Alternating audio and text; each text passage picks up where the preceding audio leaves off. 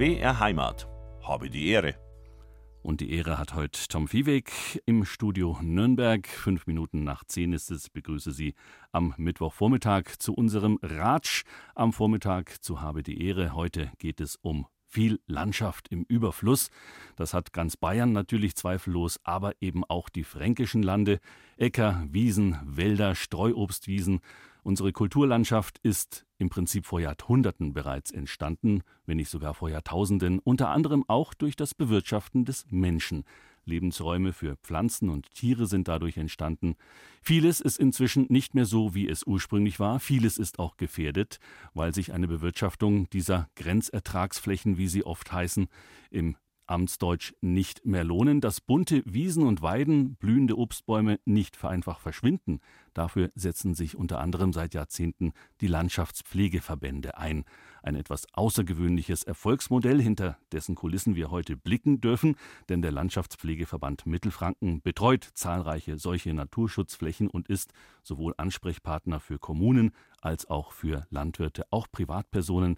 Und wir sprechen heute mit dem Geschäftsführer Klaus Fackler und mit Eva Schmid aus der Geschäftsleitung über Projekte wie zum Beispiel Alte Birnen in Franken und den Erhalt wertvoller Obstsorten und Alteichen. Das soll aber nur ein kleiner Vorgeschmack sein auf unser heutiges Gespräch. Habe die Ehre im Zeichen des Naturschutzes und der Naturpflege, des Landschaftsschutzes und der Landschaftspflege. Was hinter diesen Begriffen genau steckt und wie sie sich vielleicht auch voneinander unterscheiden, soll heute Thema sein. Unter anderem, ich spreche mit Geschäftsführer Klaus Fackler und Eva Schmidt aus der Geschäftsführung des Landschaftspflegeverbands Mittelfranken und darf Sie ganz herzlich bei mir begrüßen. Grüß Gott. Grüß Gott. Sie dürfen nicht in Ehrfurcht erstarren, wenn Sie bei uns sind. Im Gegenteil, ähm, wir sprechen heute über Dinge, die sich ja oft außerhalb unserer Studios befinden, nämlich tatsächlich in der freien Natur, in unseren schönen Landschaften. Ähm, Herr Wackler, durch welche vielfältigen Landschaften sind Sie denn heute auf dem Weg hierher gefahren? Ja, ich komme ganz aus dem Süden von Mittelfranken, aus dem Altmetall mhm. und bin dann hier Richtung Nürnberg gefahren, also vom Altmetall vorbei an der Frankenalb sozusagen, die ja auch von Süden nach Norden läuft, durch ganz Mittelfranken läuft. Dann hier in Nürnberg und wenn wir ein bisschen nach, weiter nach Norden gehen, dann kommen die tollen Sandmagerflächen, die wir hier auch in Mittelfranken haben, im Raum Erlangen und um Nürnberg herum. Und gehen wir ein bisschen nach Westen rüber, dann kommt das tolle Taubertal und äh, die tolle Frankenhöhe die sich in Nord-Süd-Richtung erstreckt und ganz wertvolle Flächen und tolle Landschaften bietet. Und unten kommt dann das schöne Wernitztal und der tolle Hesselberg. Also äh, Mittelfranken ist sehr reich an tollen Landschaften und schönen Naturräumen über den Hesselberg, wenn wir vielleicht noch sprechen, ist ja der höchste Berg Mittelfrankens, habe ich gelernt. Auch tatsächlich nochmal nachgemessen, weil ich komme aus Oberfranken, da sind die Berge ein Tick höher im Fichtelgebirge, aber immerhin. Ähm, aber deutlich nicht, nicht so viel bepflanzt mit Kulturpflanzen wie der Hesselberg. Gerade was das Streuobst angeht, werden wir noch drüber reden. Ähm, aber dieser Hesselberg ist schon so eine markante Landmarke, auch für Ihre Arbeit. Ja, es ist ein schöner Zeugenberg, der aus der Landschaft herausmodelliert wurde über Jahrtausende, ja Millionen von Jahren. Und deshalb ist es sehr markant in der Landschaft, aber nicht nur markant in der Landschaft, sondern markant auch durch die Tiere und Pflanzen, die auf ihm vorkommen. Er ist über Jahrhunderte durch äh, Schafbeweidung genutzt worden, sehr intensiv. Und diese Schafbeweidung hat dazu beigetragen, dass sich viele Tier- und Pflanzenarten auf diesen Flächen in Kombination mit der Schafhaltung äh, etablieren konnten. Und das ist eine der Stärken auch des Sesselbergs. Gerade diese Schafe werden ja auch, wenn wir darüber berichten, oft als tierische Landschaftspfleger bezeichnet. Ähm, haben die tatsächlich eine offizielle Aufgabe bei Ihnen? Ja, das kann man so sagen. Wir arbeiten sehr gut mit den vielen Hüteschäfern in Mittelfranken zusammen. Und das sind ganz wichtige Landschaftspfleger, nicht nur am Hesselberg, sondern eben auch auf der Frankenalb, im Alpmetall oder auf der Frankenhöhe oder auch eben auf den Sandmagerflächen hier im Raum Nürnberg-Erlangen. Äh, es ist eine sehr kostengünstige Form der Landschaftspflege und es ist eine historisch gewachsene Form der Landschaftspflege. Natürlich nicht entstanden als Landschaftspflege, sondern entstanden zur Produktion von Fleisch und Wolle. Aber ich glaube, jetzt ist das Thema Landschaftspflege durchaus auch ganz wichtig, auch als Einkommensstandbein für die vielen Schäfer. Eva Schmid betreut auch zahlreiche dieser Projekte. Äh, Frau Schmid, wenn Sie durch die Landschaft fahren, haben, können Sie so den Blick der Landschaftspflegerin auch manchmal ablegen und einfach nur Eva Schmidt privat sein? Nee. Muss ich Sie enttäuschen, das geht leider nicht mehr. Gerade um die Jahreszeit, da geht mein Herz auf, wenn ich dann im Frühjahr durch die Obstwiesen fahre, wenn die Birnbäume leuchten, wenn die Äpfelbäume jetzt ihre Blüten ausstrecken. Das ist so schön und da, nee, da kann ich auch kaum trennen zwischen Privat und Dienst. Und ich muss sagen, ich mache einfach eine tolle Arbeit. Da ähm, kann ich gar nicht anders. Und das äh, Landschaftspflegerische ist dann, dass Sie sehen, was da gemacht wurde von Ihrer Seite aus oder auch mit allen Menschen, mit denen Sie zusammenarbeiten? Oder sehen Sie eher Landschaften, wo Sie sagen, da müssten wir mal tätig werden? Natürlich beides. Ähm, wenn man ähm, einige Jahre ähm, tätig ist in unserem Verband, da hat man natürlich auch ähm, so Wegmeilen und Marken, wo man zurückschauen kann, wo man sich freut und denkt, wow, da habe ich vor zehn Jahren einen Baum gepflanzt oder eine Hecke und die steht stattlich da, die wächst schön und dann da gibt es sicher andere Bereiche, wo ich denke, okay, da müssen wir nochmal genauer hinschauen. Da frage ich doch mal die Eigentümer. Vielleicht kann ich jemanden begeistern. Vielleicht ähm, steht die Tür schon ein bisschen auf, dass wir irgendwas bewegen können. Da haben wir schon auch noch zu tun, auch wenn wir hier schon sehr lange vor Ort sind. Und Sie sind auch äh, nicht seit äh, gestern äh, in Franken. Man hört aber noch deutlich, dass Sie nicht gebürtig aus Franken kommen. Was begeistert Sie oder als Sie das erste Mal hier waren an diesen fränkischen Landschaften, die wir gerade so ein bisschen aufgeblättert bekommen haben vom Herrn Fackler? Na, ähnlich äh, wie aus dem Schwäbischen, wo ich herstamme, ist die Vielfalt so entscheidend. Und ähm, auch die, die markanten ähm, Landschaften, wo der Mensch eigentlich immer noch dazu beiträgt, dass sie so dastehen, wie sie sind. Und deshalb äh, ist bei uns der Mensch auch immer ein ganz wichtiger Partner in allen Dingen. Also wir schauen nie die Landschaft an sich an oder die Tiere und die Pflanzen, die da vorkommen, sondern wir schauen an Mensch, die Menschen, die, die eigentlich das Ganze äh, bewirtschaften, die es pflegen, die aber auch natürlich äh, aus der Tradition heraus an diesen äh, Dingen hängen, an der Landschaft, an den Bäumen. Ähm, oft sind es ja gerade die gewachsenen Strukturen, die uns da weiterbringen. Das heißt, Sie haben mit Landschaft beruflich zu tun, aber eigentlich mit Menschen. Vor allem. Weil ohne die Menschen könnte ich, wie Sie vorhin im Vorfeld ähm, angesprochen haben, ja gar nicht die Landschaft so betreiben. Wir haben ja nicht die Landschaft ähm, als Naturschutzobjekt, wo man nicht die, wo man die Finger nicht rangehen, sondern wir haben ja eigentlich ähm, nur Landschaften als Landschaftspflegeverband, die wir aktiv betreuen, mähen, pflegen, schneiden, ähm, unter unserem Fittich haben.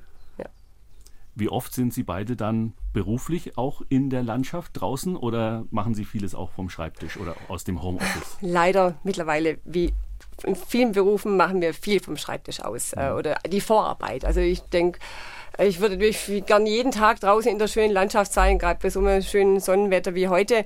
Allerdings äh, haben wir mittlerweile auch viel ähm, Vorbereitungsphasen am Computer, in der Vorarbeit, in der Vorbereitung auf die Arbeiten müssen sie nachbearbeiten, nachbessern, dokumentieren ja, aber das gehört auch dazu und natürlich bietet es uns auch die Möglichkeit, dann das Ergebnis zu optimieren. Und der Geschäftsführer eines solchen Verbandes, kommt er auch noch raus in die Landschaft? Er kommt noch raus, er behält sich ein paar Projekte noch selber vor, auch Herzensprojekte sozusagen. Das ist ein schönes Projekt im Altmetall, das ich jetzt seit über 30 Jahren betreue und das werde ich auch nicht abgeben. Äh, also das ist auch wichtig, dass man eben Landschaftspflege nicht nur theoretisch betreibt, sondern auch immer noch mit beiden Beinen praktisch das umsetzt. Das ist, glaube ich, ganz wesentlich.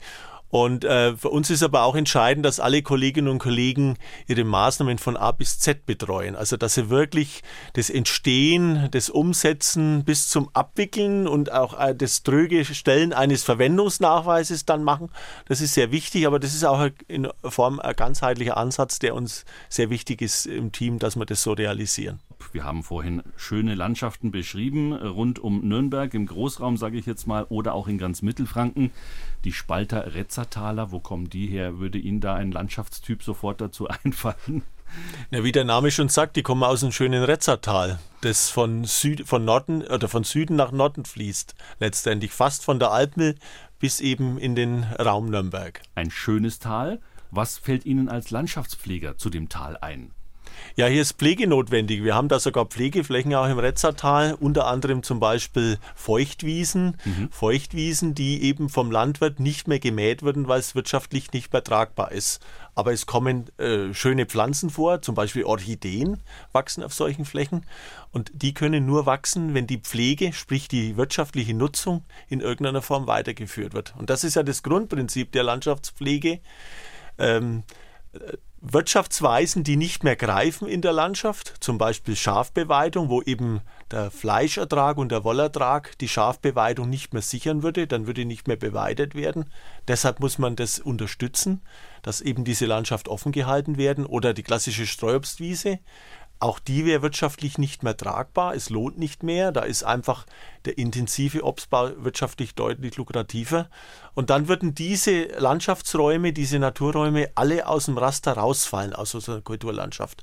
Und genau das sind aber diese Naturräume, diese Landschaftsräume, die das höchste Arteninventar, wie wir sagen, haben. Also da kommen die meisten Tiere und Pflanzen vor und in der Regel auch die Tiere und Pflanzen, die leider auf der roten Liste stehen. Rote Liste heißt, die sind vom Aussterben bedroht.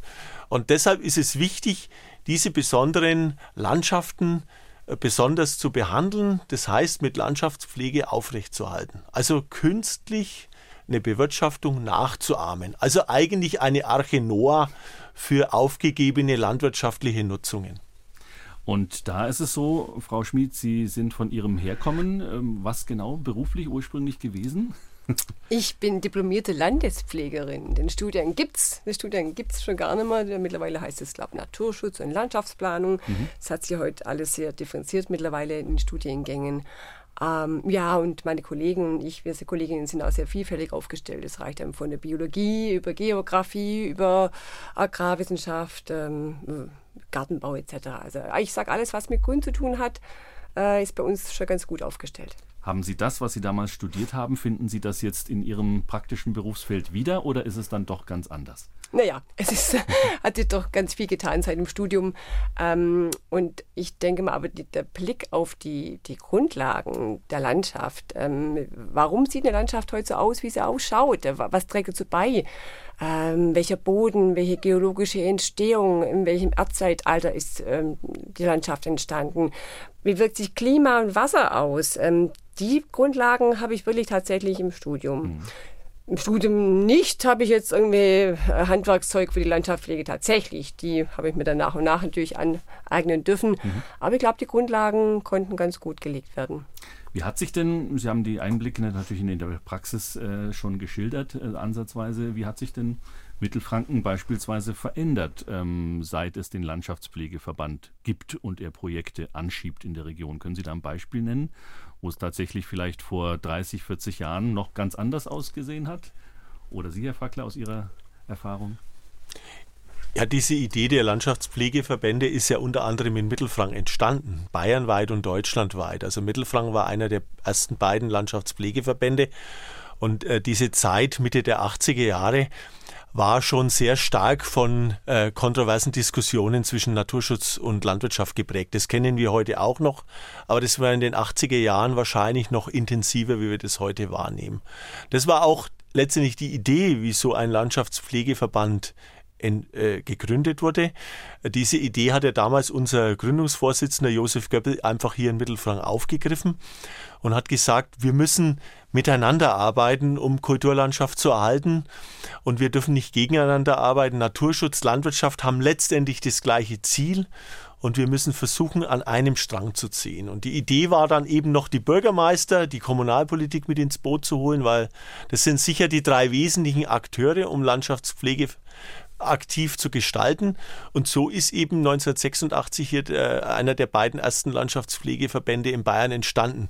Einer der beiden ersten deshalb, weil fast zeitgleich in Kelheim auch einer entstanden ist, aber unabhängig voneinander. Beide haben nichts voneinander gewusst und beide haben dieses gemeinsame Zusammenwirken dieser drei Gruppen, nämlich Landwirtschaft, Naturschutz und Kommunalpolitik, quasi erfunden.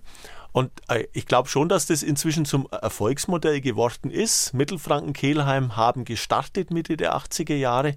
Inzwischen gibt es 70 Landschaftspflegeverbände in Bayern, fast flächendeckend. Auf 90 Prozent der Fläche gibt es solche Verbände.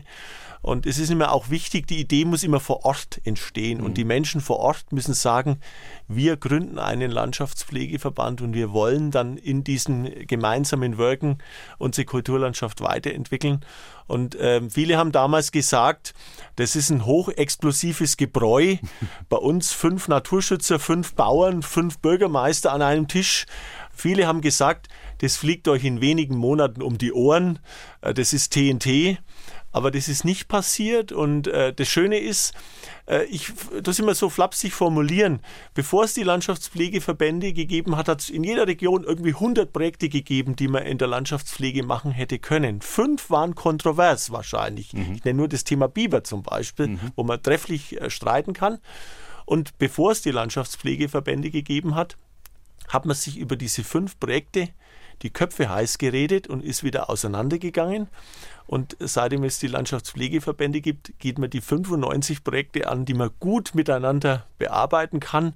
Und dann kann man sich vielleicht irgendwann mal auch, wenn man Vertrauen geschaffen hat, auch über die fünf kontroversen Themen unterhalten.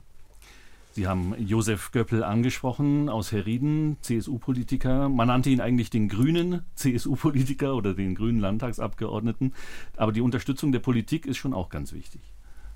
Das ist ganz entscheidend, weil Landschaftspflegeverbände sind immer eingetragene Vereine, also die haben keinerlei staatliche Gewalt, keine hoheitliche Gewalt, das sind Vereine, die freiwillige Angebote machen. Und das ist auch das Arbeitsprinzip, eines der Grundarbeitsprinzipe, das Prinzip der Freiwilligkeit. Wir machen freiwillige Angebote, es ist keinerlei hoheitliches Agieren. Das heißt, unsere Ideen kann sich jeder in Ruhe anhören und dann hinterher Ja oder Nein sagen. Und wir merken auch, dieses Prinzip der Freiwilligkeit öffnet viel schneller oft die Ohren der Menschen und das ist Voraussetzung, um überhaupt Projekte mit den Menschen gemeinsam machen zu können. Und Josef Goebbels war der große Mentor dieser Idee. Leider viel zu früh gestorben. Ich glaube, jetzt ist es fast ein Jahr her, dass er von uns gegangen ist. Ähm, Naturschützer. Wir haben natürlich auch den Bund Naturschutz, der ja eine ähnliche Geschichte hat, wie eine Bürgerinitiative gegründet und irgendwann ähm, angesiedelt am Anfang erstmal am Innenministerium und dann später, als man das Image sich ganz gewandelt hat, man quasi herausgetreten ist aus diesem Schutz äh, oder aus diesem Dach der Politik und hat ganz eigenständig gehandelt, was ja auch wichtig ist. Also diese Naturschützer, die wollen natürlich die Lebensräume auch bewahren, Stichwort auch Klimawandel. Es gibt dann die Nutzer der Landschaft, die, auch, die sind auch schon erwähnt worden, die Landwirte, die haben ihre eigene Standesvertretung und dann kommen auch sie und wollen noch die Landschaft pflegen. Ähm, wie werden Sie denn vor Ort aufgenommen oder begrüßt, Frau Schmid, wenn Sie zum Beispiel Projekte machen, wo die Landwirtschaft tangiert ist oder wo im in der benachbarten Landschaft ein Feld, was gedüngt werden soll, sich befindet. Also stoßen Sie da auch erstmal auf Skepsis oder ist der Landschaftspflegeverband und der Experte, der dann vor Ort so ein Projekt aufsetzt und leitet, inzwischen auch ein, ein angesehener Partner in, dieser, in diesem Dreiecksverhältnis? Ja, ich glaube, ähm, wir sind da schon mittlerweile sehr etabliert und ähm, ist auch immer die Frage, wie, warum, warum, sich ein Projekt im Entstehen befindet. Oft ist es ja so, dass vor Ort schon irgendeine Keimzelle da ist und wir eigentlich bloß eine offene Türen aufstoßen und die Partner vor Ort auch schon selber Interesse daran haben. Und ähm, wie der Herr Fackler schon gemeint hat oder ähm, im Vorfeld erläutert hatte, wir befinden uns so oft auf den nicht so ertragsreichen Standorten. Mhm. Insofern bieten wir vielen Landwirten ja noch ein Standbein an. Also ich denke auch, wesentlich ist auch die Struktur der Landwirtschaft, die sich geändert hat. Gerade in Mittelfranken, also aus meinem persönlichen Empfinden, gab es früher viel, viel mehr kleinere Betriebe, Nebenerwerbsbetriebe. Und da haben wir durch einen starken Wandel. Und ähm, diejenigen, die aus der Landwirtschaft sich vielleicht ein bisschen zurückziehen, die setzen es vielleicht doch einen Schwerpunkt mehr auf die Landschaftspflege.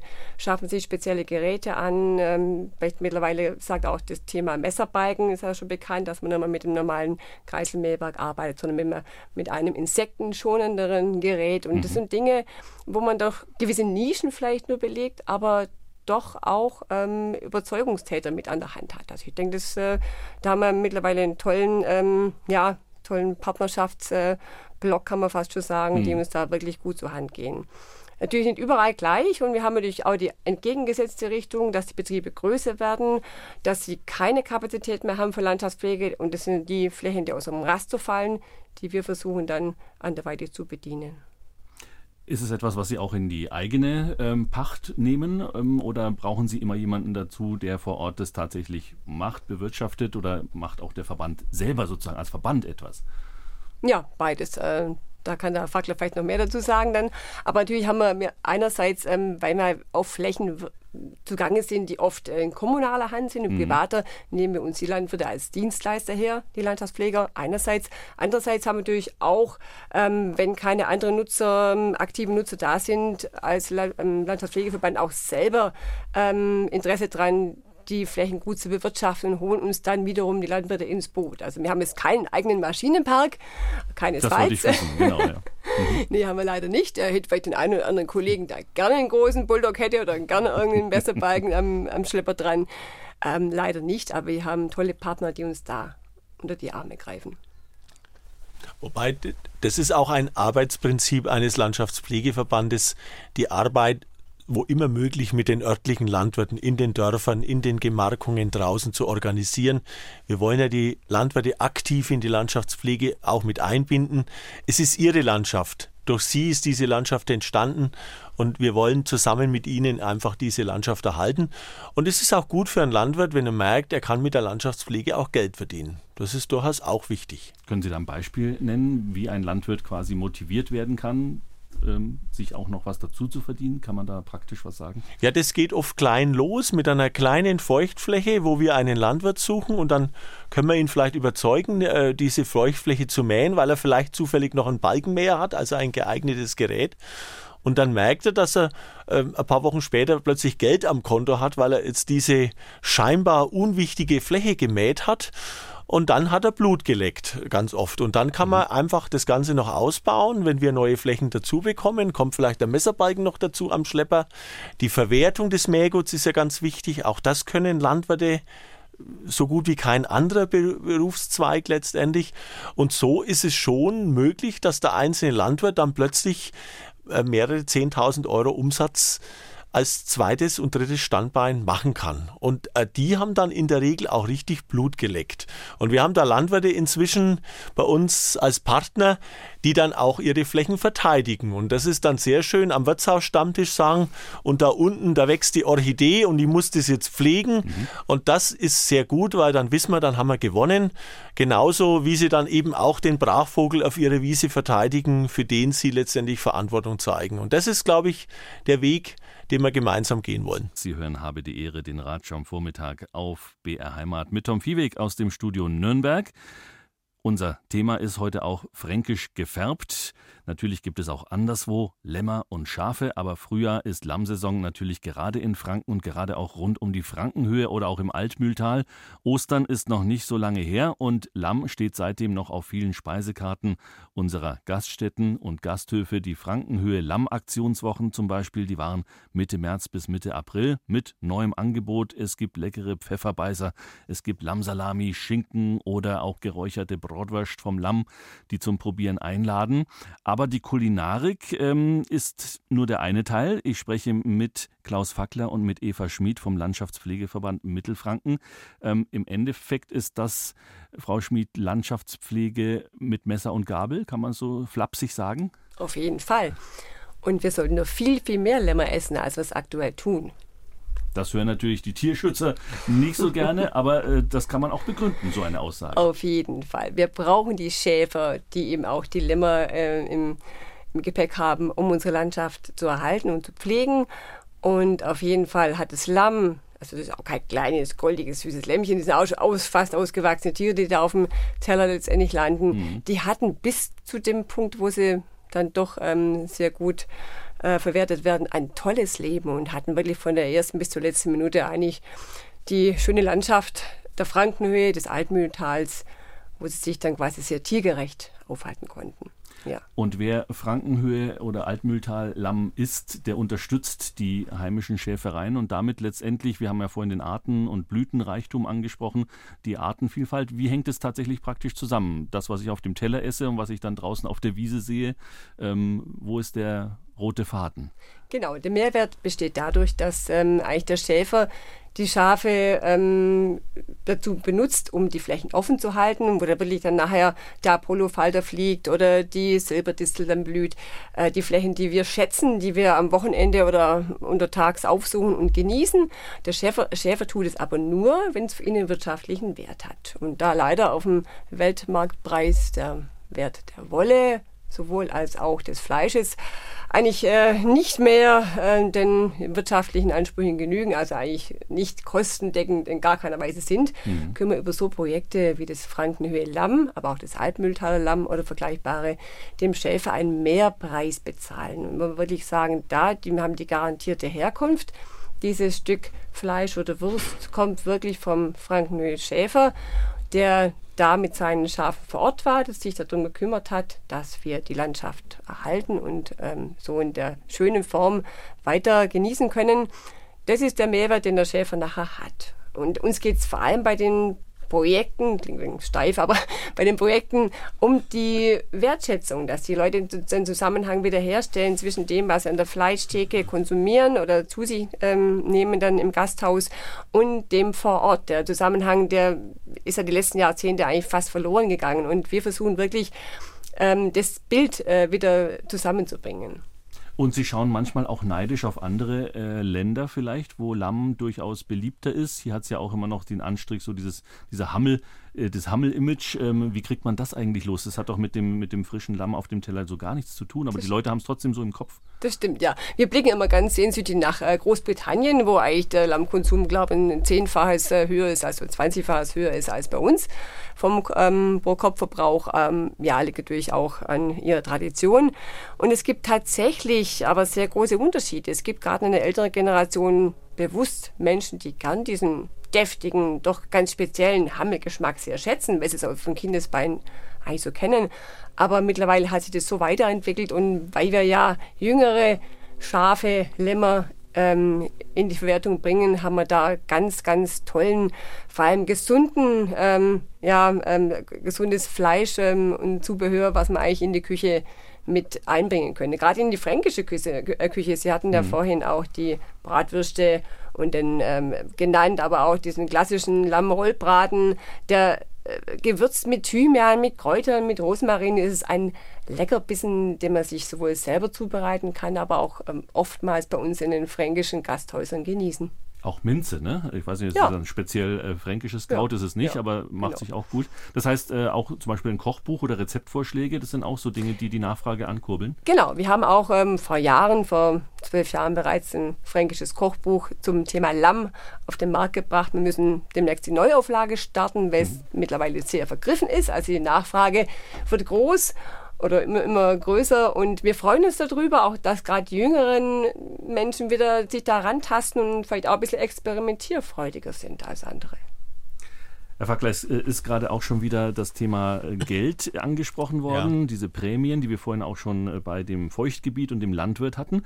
Das sind Mittel, Geldmittel, die einfach ausgezahlt werden. Aber wo ist die gemeinsame Kasse? Wo bekommt auch der Verband solche Finanzen her, um sie dort dann praktisch einzusetzen? Ja, wir setzen unsere Maßnahmen und Projekte sehr stark mit staatlichen Förderprogrammen um, die es zuhauf gibt. Sowohl das Bayerische Umweltministerium als auch das Bayerische Landwirtschaftsministerium haben also da entsprechende Förderprogramme, wo man Landschaftspflege damit betreiben kann. Und das Entscheidende ist, dass wir sind ja an den Bezirk Mittelfranken sozusagen ein bisschen angedockt, dass uns der Bezirk Mittelfranken hier auch jedes Jahr mit Eigenmitteln ausstattet. Das Problem von Förderprogrammen besteht immer darin, dass es nur gefördert wird und nicht zu 100 Prozent finanziert wird. Und sie müssen immer Eigenmittel mit, damit mitbringen. Und das ist, wenn wir bei dem Beispiel des Schäfers bleiben, mhm. dann ist es zwar sehr schön, dass er jetzt über Altmetaller Lamm oder über Frankenhöhe Lamm oder Hesselberg Lamm einen Mehrwert erzielen kann, aber auch dieser Mehrwert ist nicht ausreichend, dass er letztendlich diese Steilhänge beweiden kann. Er wird dennoch nicht mit einem in Neuseeland produzierten Lamm wirtschaftlich konkurrieren können. Mhm. Und ein in Neuseeland produziertes Lamm trägt nicht zum Erhalt unserer Kulturlandschaft hier in Mittelfranken bei. Und deshalb braucht er staatliche Transferzahlungen. Da gibt es zum Beispiel das Bayerische Vertragsnaturschutzprogramm, was über die unteren Naturschutzbehörden ausgereicht wird, wo er die flächige Pflege letztendlich mitfinanziert bekommt. Und ähm, dann gibt es die Maßnahmen des Landschaftspflegeverbands, wo zum Beispiel dann Engstellen in seinem Weidesystem, wo die Schlehe zum Beispiel eine Engstelle geschaffen hat und er nicht mehr von A nach B kommt, wo wir das dann entsprechend aufweiten können wieder. Ähm, es gibt auch die Möglichkeit über Sonderprogramme, wie wir es zum Beispiel jetzt im Landkreis Ansbach auch hatten, dann in Weideeinrichtungen zu kaufen. Zum Beispiel Tränken war ein, ist ein zunehmendes Problem. Die Herden sind sehr groß, es sind eben nicht mehr die vielleicht vor 100 Jahren üblichen 50 Schafe, sozusagen. die mhm. Schäferidylle, sondern das sind große Vollerwerbsbetriebe aus landwirtschaftlicher Sicht mit 500 oder 1000 Mutterschafen. Das ist leider notwendig, um ein Familieneinkommen zu erzielen. Und diese Schafe brauchen natürlich auch in der Mittagshitze Wasser auf der Fläche am Berg oben, wo in der Regel halt keine Quelle ist. Und das ist auch wichtig, solche Infrastrukturmaßnahmen dann entsprechend über Projekte, über Maßnahmen mit zu begleiten. Und vielleicht noch eine Anmerkung, die mir persönlich sehr wichtig ist. Ähm, den Schäfern ist schon durchaus wichtig, da einen Mehrwert, ein paar Euro mehr für das gute Produkt zu bekommen. Aber mir hat einmal Schäfer vor vielen, vielen Jahren gesagt, wie man, wo man das Altmetaller Lamm vor 25 Jahren aus der Taufe gehoben hat und dann das ja werbetechnisch in den Medien begleitet wurde auch, hm. hat er zu mir gesagt, die paar Mark, damals waren es noch Mark, sind gar nicht entscheidend. Aber jetzt jetzt gehöre ich zu den Guten. Und das war, glaube ich, auch wichtig, so diese, diese persönliche Wertschätzung der Arbeit zu sehen in der, in der gesellschaftlichen Wahrnehmung.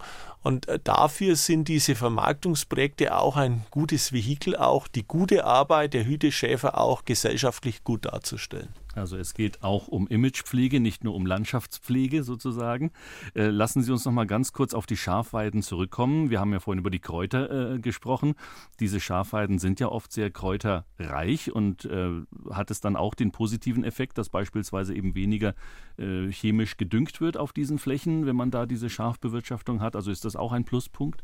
Also auf diesen Weiden wird nur das gedüngt, was beim Schaf hinten rauskommt natürlich. Also, aber das ist natürlich ein Nullsummenspiel, weil das ist ja vorher auch gefressen worden. Ja.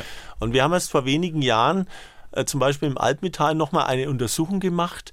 Was hat so eine langjährige landschaftspflegerische Tätigkeit und so eine Intensivierung wieder der Beweidung, äh, wieder auf den Stand, den wir vor 100 Jahren mal hatten, zu tun? Wie können wir damit die, die Artenbestände auch stabilisieren. Und wir haben vor etwa zwei Jahren eine Untersuchung nochmal machen lassen, wo wir quasi einen Biologen da intensiv nochmal drüber staunen haben lassen. Und der hat dann klar belegt, dass äh, dieses Aufmachen der Weiden, wieder dieses Verbinden, dieses Schaffen von Triebwegverbindungen, diesen Biotopverbund, wie wir das nennen, den wieder zu realisieren, dass der eine sehr starke stabilisierende Wirkungen auf die Bestände, also auf die Artenzahl, aber auch auf diese Individuenzahl, also was dann an Tierchen und Pflänzchen auch da ist, hat. Und ähm, da hilft nämlich auch das Schaf. Das Schaf ist nämlich auch ein Taxi, um Pflanzen im Wagen zum Beispiel oder im Fell angeheftet von A nach B zu tragen, um diesen Biotopverbund zu schaffen und auch Arten zu stabilisieren in einem Lebensraum. Also fast wie die Bienen letztendlich auch, die zwar für Bestäubung sorgen, aber letztendlich auch so eine Taxifunktion Richtig, haben. genau.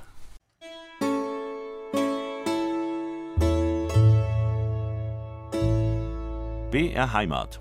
Habe die Ehre. Und die Ehre hat weiterhin Tom Viehweg für Sie am Mikrofon im Studio Nürnberg. Die zweite Stunde von Habe die Ehre, unserem Ratsch am Vormittag. Noch einmal im Zeichen der Landschaftspflege. Landschaftspfleger koordinieren, organisieren und fördern Maßnahmen des Umweltschutzes. Ein besonderes Augenmerk haben sie dabei, wie wir schon gehört haben, auf die Erhaltung und Schaffung von Biotopen, der Artenvielfalt und ja, der Schutz dieser Biodiversität. Die spielt natürlich auch eine große Rolle.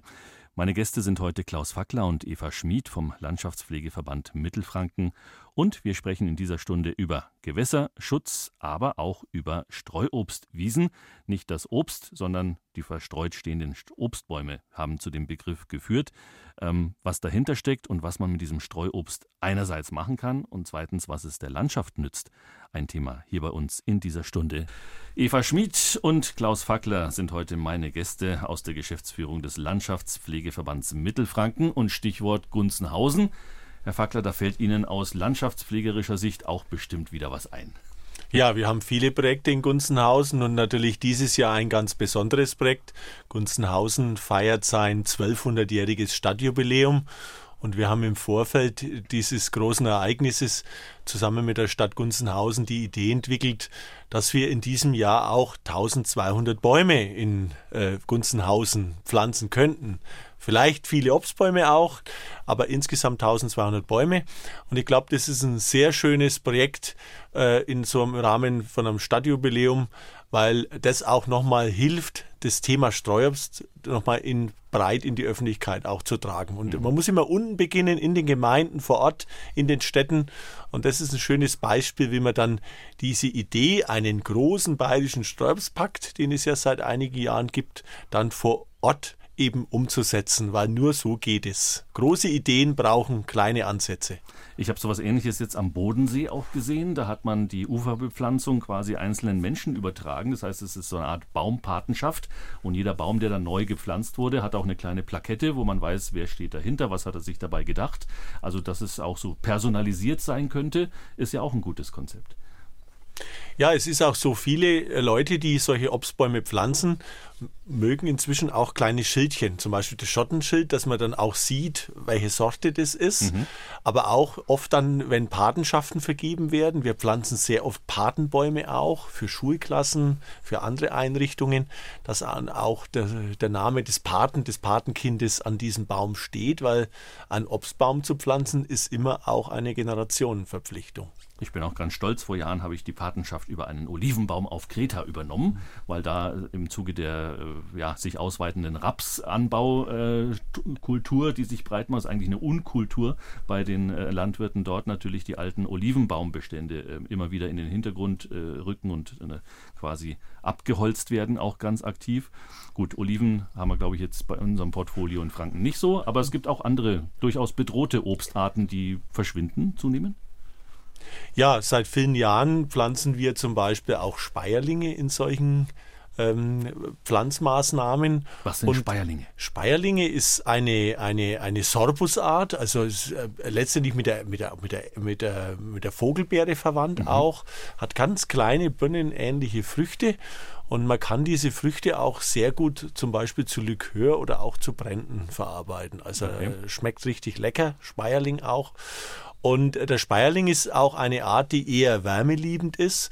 Und wir müssen auch bei unseren Maßnahmen zukünftig viel stärker auch den Klimawandel natürlich berücksichtigen und vielleicht auch das Sortenspektrum, das wir bisher gepflanzt haben, in Zukunft erweitern und auch solche wärmeliebenden Sorten verstärkt auch in unser Portfolio und in also das Spektrum, was wir pflanzen, mit aufnehmen. Die Walnuss ist ein toller Baum, der mhm. sicher auch angepasst ist an, an wärmere Ansprüche. Es gibt auch innerhalb der Apfel- und Birnensorten natürlich Arten, die eher wärmeliebend sind. Und da muss man sicher auch reagieren auf die Entwicklungen, die in den nächsten Jahren noch auf uns zukommen. Also genauso wie das der Forst im Waldumbau zu berücksichtigen hat, äh, ist das auch etwas, was für den Landschaftsschutz notwendig ist. Gerade bei Pflanzmaßnahmen, weil ich muss ja letztendlich einen Zeitraum von über 100 Jahren überblicken. Mhm. Äh, es soll ja auch in 100 Jahren noch funktionieren. Weil dann entstehen ja diese mächtigen Apfel- und Birnbäume, die ja aus der Sicht des Naturschutzes gerade so wertvoll sind, die ja ein eigener Mikrokosmos für sich sind, wo hunderte von Insektenarten auch leben können, wo viele Vogelarten letztendlich auch ihr Habitat, ihren Lebensraum auch finden. Und äh, deshalb nützt es nichts, jetzt irgendwas zu tun, wo man dann merken, in 30 Jahren funktioniert es nicht mehr. Stichwort Streuobst, äh, Frau Schmid, da muss man ja auch nochmal mit einem äh, Vorurteil oder einer Missinformation aufräumen. Streuobst heißt nicht, dass das äh, alte Obst äh, faulend unterm Baum verstreut liegt. Wo kommt dieser Begriff tatsächlich hier und warum heißt es Streuobstwiesen?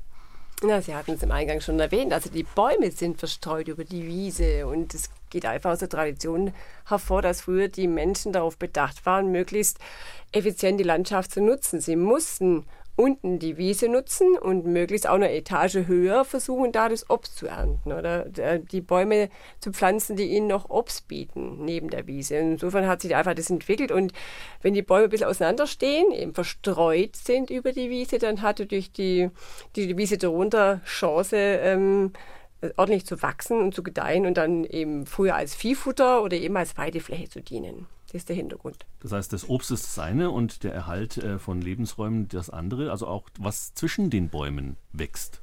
Ja, das macht die Vielfalt der Streuobstwiese. Dieses ähm, Miteinander von Freifläche, von offenen Bereichen, weil die Tiere, die auf dem Baum leben. Also ich sage mal, der Vogel, der sein Nest auf dem Baum hat, der findet sein Futter, seine Insekten, seine ähm, ähm, Samen auf der Wiese. Und je vielfältiger die Wiese ist, wenn sie eben nicht mit dem Rasenmäher gemäht wird, wenn sie nicht irgendwie sechsmal im Jahr runtergeschrubbt wird, dann können sich ja da die blütenreichen, ähm, die Margeriten, die ähm, ja, ähm, na, die Glockenblumen etc. Mhm. ausbreiten und da auch die Insekten anlocken, die wiederum natürlich irgendwann mal ähm, dann als Futter dienen ist für die Bauern sowieso wahrscheinlich schwer zu mähen, oder? So eine äh, Streuobstwiese. Naja, man muss eben sagen, dass es bei uns in Mittelfranken die Streuobstwiesen jetzt da mittlerweile sind, wo halt dann äh, kein Platz ist äh, für die Furche oder für, für den Ackerpflug und für, für die Ackerbewirtschaftung. Das sind oft die Streuobstwiesen, die am Hang sind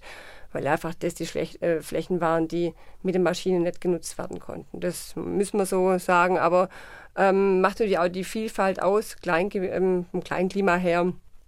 Nichtsdestotrotz haben wir natürlich auch im Mittelfranken unheimlich viel Obstwiesen ähm, um die Dörfer rum. Ich sag, ähm, so wie jeder ein Kirchturm zum Dorf gehört, bei uns in Mittelfranken, so gehört auch die Streuobstwiese oft noch dazu. Ähm, sie muss sich ein bisschen eher ja, ihren Standort behaupten gegenüber über den Baugebieten und den baulichen Entwicklungen, die wir natürlich haben. Aber wir sehen, dass da durchaus wieder ein Bewusstsein entsteht, ähm, dem Dorf ein Gesicht zu geben. Und dann gibt es aber noch den Gedanken, umsonst und draußen. Ähm, was darf man tatsächlich? Die Wiesen sind ja oft offen, man kann hingehen, man könnte sich theoretisch auch was vom Baum pflücken oder was mitnehmen. Ähm, gibt es da eine Regelung? Ist das frei Obst? Naja, äh, grundsätzlich nicht, weil jede äh, Fläche hat ja ihren Besitzer und ähm, jeder Baum ähm, trägt Früchte, die natürlich dem gehören, der die Wiese gepachtet hat oder besitzt. Äh, nichtsdestotrotz haben wir durch den Anspruch, dass möglichst viel von dem Obst nicht verfaulen soll auf der Wiese, sondern genutzt werden. Und ähm, deshalb ist man die letzten Jahre dazu übergegangen es gab ein paar Initiativen, die Flächen, die nicht äh, vom Eigentümer selber genutzt werden können, zu markieren. Sprich, da bekommen in vielfältiger Weise die Bäume eine Markierung, sei es ein gelbes Band oder ein Schild, wo wirklich explizit darauf hingewiesen wird, hier, ihr Lieben, kommt her, bedient euch und äh, nehmt das Obst mit oder pflückt es und bringt es zur nächstgelegenen ähm, Mosterei oder Saftpresse und holt euch einen leckeren Saft dafür. Also da sind wir schon sehr ähm, auf neuen Wegen, dass die Leute wieder auf die Wiese gehen und sich das Obst ernten. Mhm. Und Sie haben es ja schon jetzt äh, erwähnt, dass eben nach der Obsternte die Saftpressen angeworfen werden. Und das geht so weit, dass das im Endeffekt ja auch schon zu einer gewissen Markenbildung geführt hat. Dass man beispielsweise, wir haben am Anfang der Sendung über den Hesselberg gesprochen, dass es unter diesem Namen äh, durchaus auch eine, eine Vermarktung geben kann, die betriebswirtschaftlich interessant ist. Genau. Wir hatten das Glück, dass unser Kollege Norbert Metz da, ich glaube, schon recht früh einen Riecher dafür hatte, dass. Der steht ähm, voll im Saft sozusagen. Genau, er steht voll im Saftthema und im Saft und ähm, ja, lebt und äh, sprüht auch für das Thema, ähm, dass wirklich nur die Obstbäume insoweit äh, geschätzt werden und gepflegt werden, wenn da ein wirtschaftlicher Faktor trotzdem da ist. Also sprich, wenn die Leute bemerken, es lohnt sich, sich zu bücken und den Apfel aufzuheben. Auch wenn natürlich das auch in, in vielen Besitzern ganz tief verwurzelnd ist, dass sie ungern das Obst verfaulen lassen. Aber wenn sie halt noch was bekommen, wenn sie Geld bekommen für das Obst, das abgeben und das Produkt, das sie rückwärts ähm, dann im, in der Flasche haben oder im Big Bag, wenn es einfach gut schmeckt, dann hat es einen ganz großen Mehrwert. Und durch das von Ihnen genannte Projekt Hesselberger haben wir natürlich ähm, gleich den Mehrwert für die Region, dass natürlich da äh, der Wiedererkennungseffekt da ist. Der Hesselberg ist so markant und ein herausragendes, tatsächlich im wahrsten Sinne des Wortes Element im Mittelfranken, das ist wirklich bekannt. Aber die Obstwiesen drumherum, die können wirklich durch dieses Projekt gerettet oder erhalten werden, weil die Menschen für jeden Apfel, den sie bekommen, für, jedes, für jede Tonne quasi oder jedes Kilo, das sie abgeben, äh, einfach mehr Geld bekommen, als wenn sie es jetzt ähm, in anderweitigen hm. Saft- und Mostpressen abgeben. Und da kommen wir zu dem Prinzip zurück, das wir am Anfang der Sendung auch, Herr Fackler, angesprochen haben dass Schützen durch Nützen eigentlich äh, seine Begründung findet. Also nicht einfach nur, weil es hübsch ist oder weil es dann aufgeräumter aussieht, was ja auch viele in ihrem Garten als Pflege verstehen, dass der Garten immer tiptop sein muss und dass alles Laub äh, weggeräumt werden muss. Das ist eben nicht Pflege, sondern Pflege ist Nützen und dadurch schützen. Ja, Ziel ist es immer auch, diese wirtschaftlichen Zusammenhänge, die zum Entstehen eigentlich dieser Lebensräume äh, beigetragen, die der Grund für das Entstehen dieser Lebensräume waren, dass man einen Teil wieder zurückkommen zu diesen wirtschaftlichen Kreisläufen auch. Also Streuobst dient eben nicht nur als Nisthöhle für, für den Specht, sondern ist auch dazu da, Nahrungsmittel zu produzieren. Und äh, da, dazu dienen Initiativen wie Hesselberger oder POM 200. Da gibt es ja ganz viele Einheimische in Neustadt-Aisch oben. Also die, die entstehen ja langsam wie Pilze aus dem Boden und das ist auch sehr gut, weil es hat dann auch eine regionale Identität, dass es eben nicht eine Marke Mittelfranken gibt, sondern es gibt am Hesselberg eine Marke, es gibt in Neustadt-Aisch eine, im Nürnberger Land, die haben ihre eigene Sträubsinitiative. Und das ist, glaube ich, sehr, sehr wichtig, diese, diese regional, regionale Wahrnehmung, weil das zu einer Wertschätzung einfach wieder beiträgt. Und das haben wir genauso im Lammbereich mit dem Altmetaller Lamm, den Frankenhöhe-Lamm, wo einfach diese Wertschätzung dieses Produktes auch durch einen tatsächlichen Wert wieder entstehen kann. Und gerade im Obstbereich ist es sehr gut gelungen. Da gibt es eben nicht nur die Marken, sondern es gibt inzwischen die kleinen lokalen Mostereien, wo man seine Äpfel hinbringt und seinen eigenen Saft wieder zurückbekommt. Und sicher haben auch ähm, diese kleinen Bags, die es inzwischen gibt, diese Beutel, wo man sehr einfach auch Saft herstellen kann. Äh, das äh, problematische Flaschenwaschen, das äh, für viele einfach nicht besonders sexy war, sage ich jetzt einmal. Ja, das, steril, fällt ja, weg. Beutel, ja. Diese Beutel sind sehr einfach, kann man ganz einfach im Keller äh, raumsparend lagern und das über zwei, drei Jahre hinweg. Und das hat äh, nach unserem Empfinden schon zu einer gewissen Renaissance geführt, dass Obst plötzlich wieder genutzt wird und eben nicht verstreut unter den Bäumen liegt. Und was wir auch merken, äh, dieses Versteigern, das über Jahre sehr üblich war, auch das findet wieder großen Anklang in den Gemeinden, dass der Bürgermeister seine Obstbäume versteigert. Und äh, wichtig ist natürlich schon auch der Artenschutz, der damit verbunden ist. Der erwähnte Kollege Norbert Metz ist ja auch ein, äh, ein stolzer äh, Schützer der Berghexe, habe ich gehört. Also die Berghexe ist ja da am Hesselberg, ja, legendär, ist aber nicht wirklich eine Hexe. Nein, das ist ein, ein, ein, sehr, kleines Insekt, aber sie kommt nicht nur am Hesselberg vor. Es gibt in Mittelfranken noch zwei Vorkommen. Eins ist noch am Hahnenkamm bei Heidenheim. Das ist sogar das größere Vorkommen, müssen wir mhm. jetzt der Ehrlichkeit halber sagen. Und das ist eine ganz kleine Schmetterlingsart sozusagen ähm, sehr unscheinbar. Also es ist kein toller bunter Schmetterling, aber er ist sehr, sehr selten. Es gibt in Mitteleuropa nur noch sehr, sehr wenig Vorkommen. Und das am Hahnenkamm und am Hesselberg sind eine der wenigen, die sich noch reproduzieren, die also noch derzeit überlebensfähig sind. Und auch da kann die Schafbeweidung dazu. Keine Berghexe ohne Schaf. Und wir haben ja gesagt, äh, der Landschaftspflegeverband Mittelfranken ist der älteste oder sagen wir mal, einer der ältesten im äh, Freistaat. Das heißt, sie haben die Chance natürlich, wenn das jetzt fast 40 Jahre dort äh, gemacht wird, solche Projekte, auch eine gewisse Expertise zu haben, die sie auch außerhalb äh, Mittelfrankens ähm, anbieten können. Wie arbeiten Sie da mit anderen äh, Playern zusammen, sagt man heutzutage?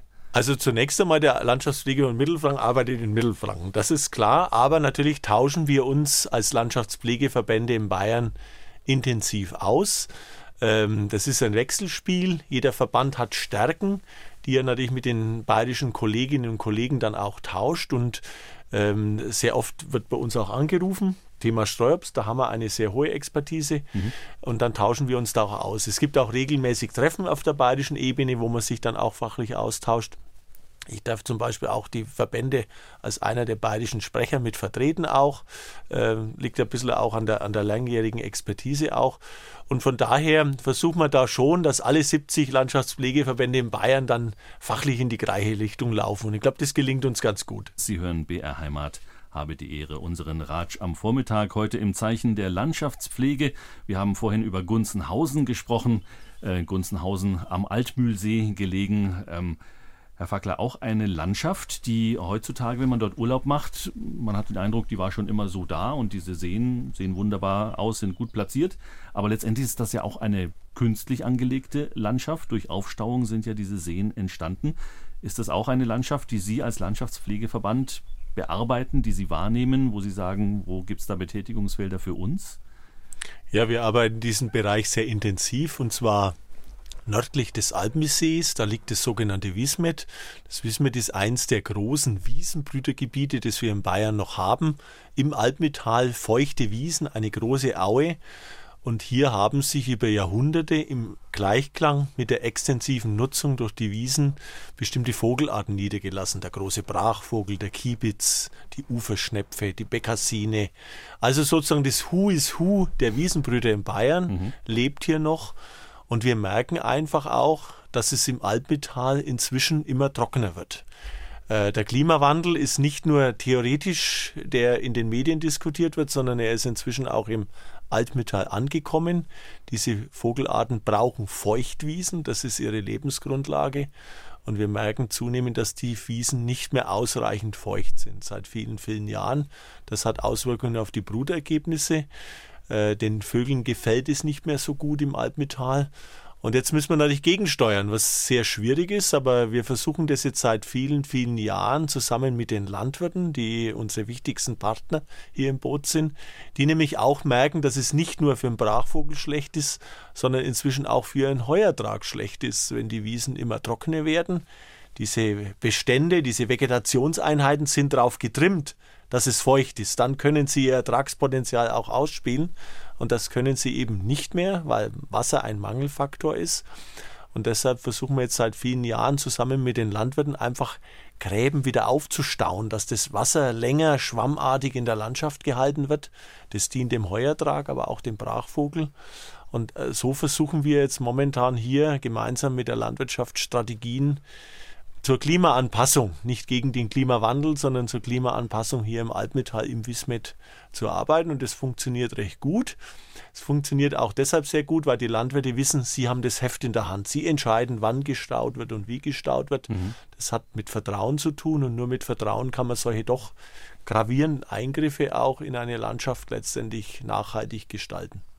Lassen Sie uns vielleicht einen Blick hinter die Kulissen werfen. Wenn jetzt so eine Wechselwirkung gesehen wird, ähm, wer entwickelt dann diese Idee? Wer macht daraus irgendwo ein Kompendium? Wer geht auf die Landwirte hin? Wie werden die informiert? Treffen Sie sich am Stammtisch? Besuchen Sie die Landwirte auf den Höfen? Präsentieren Sie ihnen dann eine PowerPoint-Präsentation? Also wie wird so ein Projekt praktisch aufgesetzt?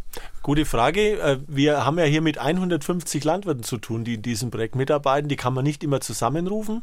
Wir rufen die einmal im Jahr zusammen zu Versammlungen und das machen wir seit vielen, vielen Jahren, dass wir da immer für vier Jahre sogenannte Wismit-Sprecher wählen. Fünf Landwirte, die dann quasi die anderen Landwirte mit vertreten. Und die sind bei allen Terminen dabei. Und jetzt gerade im Frühjahr, wenn jetzt dann so ab Februar diese Aufstausaison begonnen hat, dann machen wir jeden zweiten Freitag Nachmittag immer eine Begehung mit den Landwirten, mit den anderen Vertretern, Wasserwirtschaftsamt, Behörden, Naturschutzbehörden und so weiter und schauen uns unsere Stauwehre alle an und schauen dann an, hier können wir noch ein bisschen was drauflegen, hier müssen wir ein bisschen was runternehmen. Und das ist eine hohe Form der Autonomie auch für die Landwirte. Und dann ist es plötzlich nicht mehr gefährlich, einen Graben anzustauen, weil er weiß, der Landwirt, er hat das Heft in der Hand und diese fünf Sprecher repräsentieren, glaube ich, hier die Landwirte sehr gut. Das sind ja nicht irgendwelche Landwirte, sondern das sind die Leithammel, sage ich jetzt einmal, mhm. die wir auch dann hier als Sprecher natürlich haben. Und das ist ein System, das sehr gut funktioniert und äh, das auch äh, sehr hohe Vertrauensbasis inzwischen hat. Und das ist die Aufgabe jetzt von mir als Projektbetreuer, eben das Ganze am Laufen zu halten, dann per WhatsApp-Gruppe. Wir haben eine WhatsApp-Gruppe Wismet, wo man dann einfach die Termine dann rausschickt, dass wir uns nächsten Freitag wieder da und da an der Stelle treffen, um mhm. eben unsere Staumaßnahmen zu berücksichtigen. Das ist zentral, aber wir schauen auch andere Maßnahmen an, die wir natürlich machen. Und das ist dann die Gelegenheit, auch mal vom Schreibtisch, vom Schreibtisch wieder quasi in die Natur zu kommen, in die Landschaft zu kommen. Das ist auch letztendlich dieses Herzensprojekt, was Sie ganz am Anfang der Sendung erwähnt haben. Das ist mein Herzensprojekt, weil, wie gesagt, ich arbeite hier mit 150 Landwirten zusammen. Ich bin selber noch praktizierender Landwirt, muss man dazu sagen. Also ich habe noch richtig Kühe auch am Hof zu Hause, Mutterkühe. Also ich sitze jeden Tag auch selber noch am Schlepper.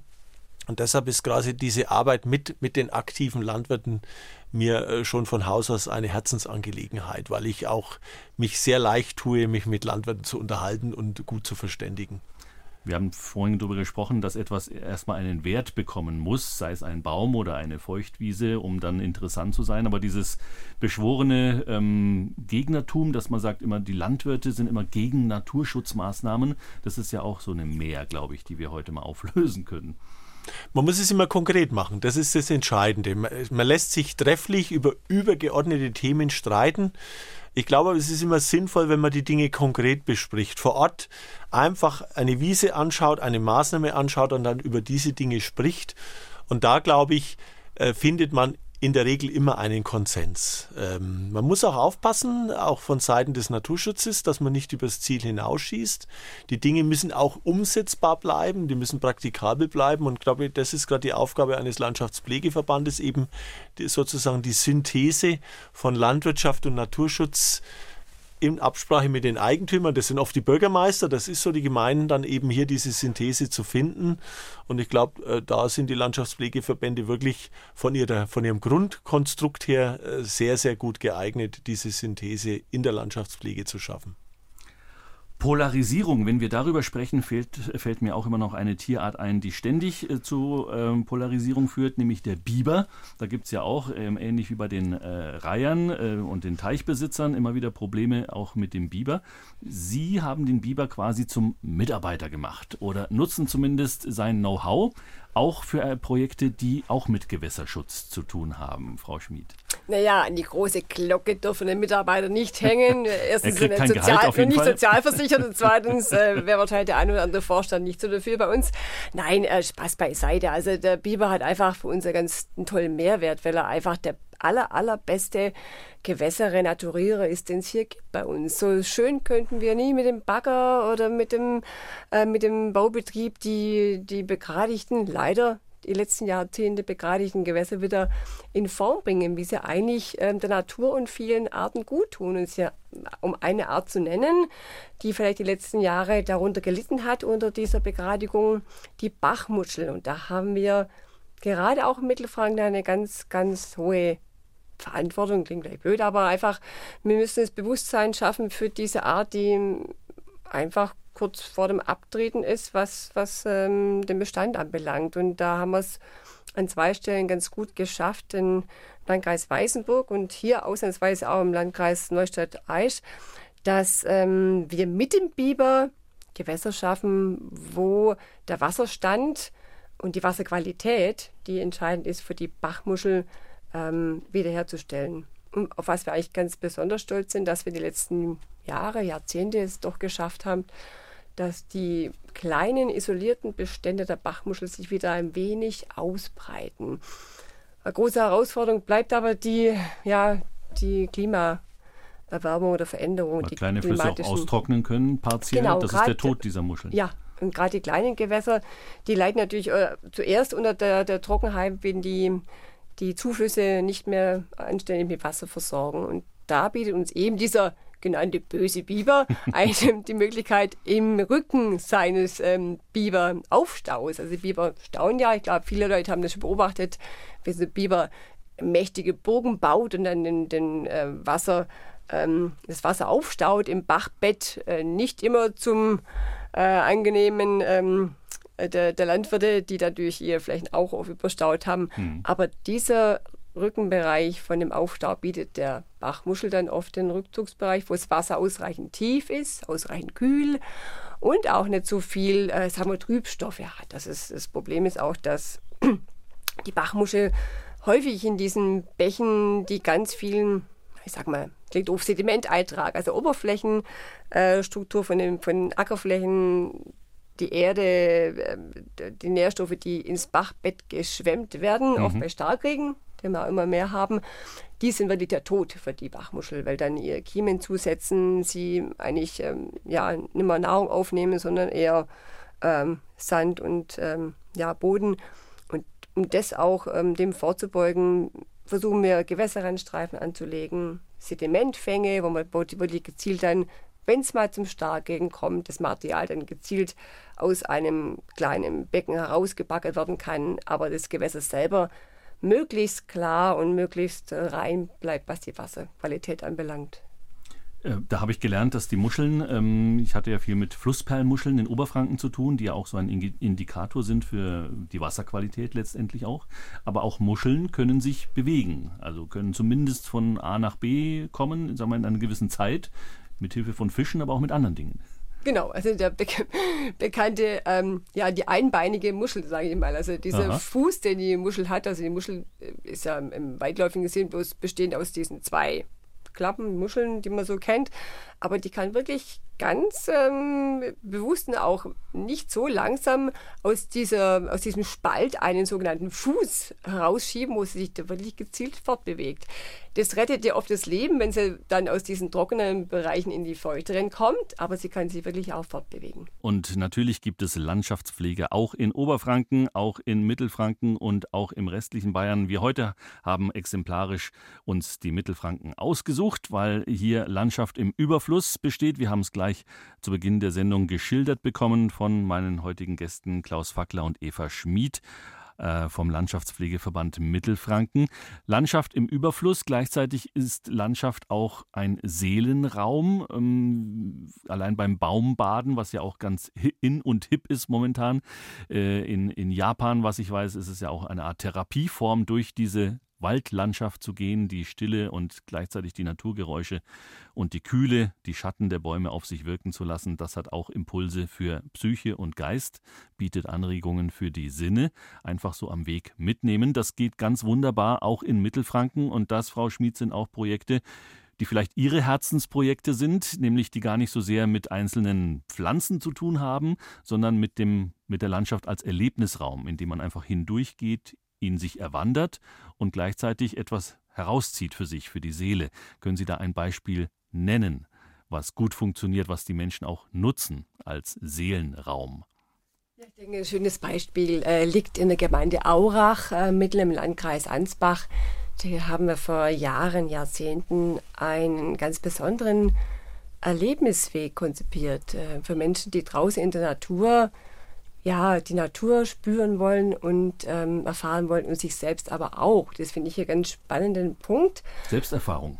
Ja. Mhm. Ähm, und das, äh, die Möglichkeit hat man da auf dem sogenannten äh, Weg, der sich aus zwei ganz netten Bausteinen zusammensetzt. Einmal dem Sonnengesang und der Sinneslust. Und das fand ich ähm, eine ganz bemerkenswerte Sache. Die haben wir uns auch nicht selber ausgedacht, komplett als Landschaftspflegeverband, sondern da war schon in der Gemeinde so ein kleiner Funke da. Also ich, ist wie bei vielen unserer Projekten, dass ähm, wir dann zwar versuchen, was auf den Weg zu bringen und natürlich auch unsere, unser Handwerkszeug einsetzen, aber oft ist es schon ein kleines Flämmchen, das irgendwo ein bisschen züngelt und dann wird da wirklich ein großes Feuer draus. Und das, so ist es auch passiert in Aurach äh, mit so viel Herzblut, mit so viel Eigenengagement, Ehrenamtlichen, den Gemeinden, Mitarbeitern, den Bürgermeistern, ähm, dass am Ende ein ganz tolles, lebendiges ähm, Konglomerat entstanden ist. Und einerseits ähm, was sehr Besinnliches, dieses Sonnengesang vom Franz von Assisi, den man auf, mh, hm, schlagen Sie mir fest, äh, auf zehn Stationen, glaube entlang wandeln kann, aber da immer wieder auch innehalten kann, sich der Texte annehmen, ähm, die Landschaft dabei auf sich wirken lassen, also eher was Meditatives erfahren kann und dann auf der anderen Seite dann auch einen Weg anschließen kann, wo er wirklich körperlich die Landschaft spielt, äh, spüren kann. Also äh, die Landschaft, ähm, wie, wie klingt die Natur, wie klingt das Holz, wie, wie es gibt fühlt ein, sich... ein Waldhandy, gibt's, äh, habe ich gelesen. Genau, genau, wo man wirklich dann mit verschiedenen ähm, Holzklängen dann ähm, kommunizieren kann oder ähm, ein, ein, Rohr, wo ich dann quasi über 20 Meter Entfernung dann äh, akustisch vernehmen kann und dann nachempfinden kann, wie der Specht vielleicht die Töne auch äh, hin und her trommelt im Wald. Oder wenn ich die Füße ausziehe an einem Barfußpfad, wirklich spüren kann, Mensch, wie vielfältig ist denn unsere Natur? Also das, das ist nicht nur ähm, bei Kindern, sondern auch bei Erwachsenen total hm. schön und zu erleben, wie gut der Weg auch angenommen wird und wie gut er auch vor Ort bespielt wird, mit Führung, mit Angeboten. Und da sieht man immer, wie, wie das immer lebt. Man kann nicht nur einen Weg irgendwo installieren, sondern der muss belebt werden, bespielt und ähm, immer weiterentwickelt werden. Mhm. Und Stichwort Herzensprojekt äh, und Wasser. Äh, es gibt auch die Möglichkeit beispielsweise, was Kinder gerne nutzen, dass sie quasi dem Bach, es gibt da so eine Stelle, wo sie ihre Herzenswünsche aufschreiben können und dann nimmt das Wasser diesen Wunsch quasi im übertragenen Sinne weg. Oder etwas, was ihnen Sorgen macht, können sie dann dem Wasser übergeben und dann verdunstet das oder verschwindet das. Also auch eine sehr schöne Form, wie man sich um Ängste, Wünsche, Sorgen von Kindern kümmert auf diesem Weg. Genau. Ähm, ja, weil einfach da auch das Bedürfnis da ist, von den Menschen sowas zu etablieren. Und da habe ich auch die Natur, die auch wieder einen beruhigenden und einen neutralen ähm, Faktor spielt im Leben der Menschen. Also Sinneseindrücke der besonderen Art auf dem Auracher Besinnungsweg. Ähm, ein, eine andere Form von Naturerleben bietet der Oasenweg der Sinne.